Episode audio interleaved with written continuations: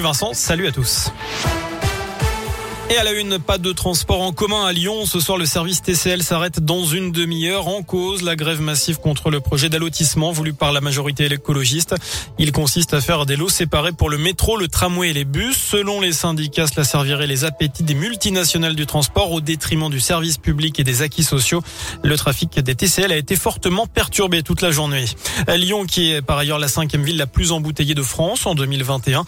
C'est ce qui ressort, c'est ce qu'annonce la société TomTom qui a publié son index annuel. Les Lyonnais ont perdu 131 heures dans les bouchons aux heures de pointe l'année dernière, un niveau proche de 2019 avant la crise sanitaire. Paris domine le classement devant Marseille, Toulon et Bordeaux. Le pass vaccinal sera-t-il levé au printemps? C'est en tout cas ce qu'a laissé entendre aujourd'hui le porte-parole du gouvernement Gabriel Attal. Il existe des raisons d'espérer que le pass soit levé pour fin mars, début avril. Voilà ce qu'il a déclaré, évoquant une baisse franche des contaminations.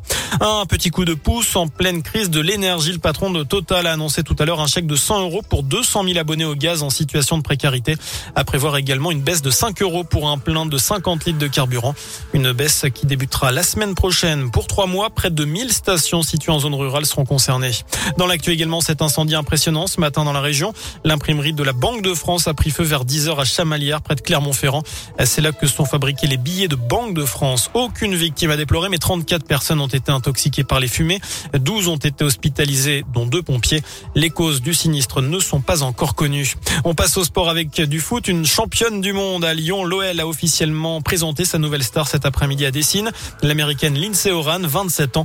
L'attaquante est prêtée par le club de Portland pour 18 mois jusqu'au 30 juin 2023. Elle a indiqué vouloir franchir un cap à Lyon. Et puis l'OL a aussi confirmé le transfert dans l'autre sens de son milieu international suisse Sherdan Shakiri. Direction le club américain de Chicago Fire pour un montant de 7 millions d'euros. Voilà pour l'essentiel de l'actu. Merci.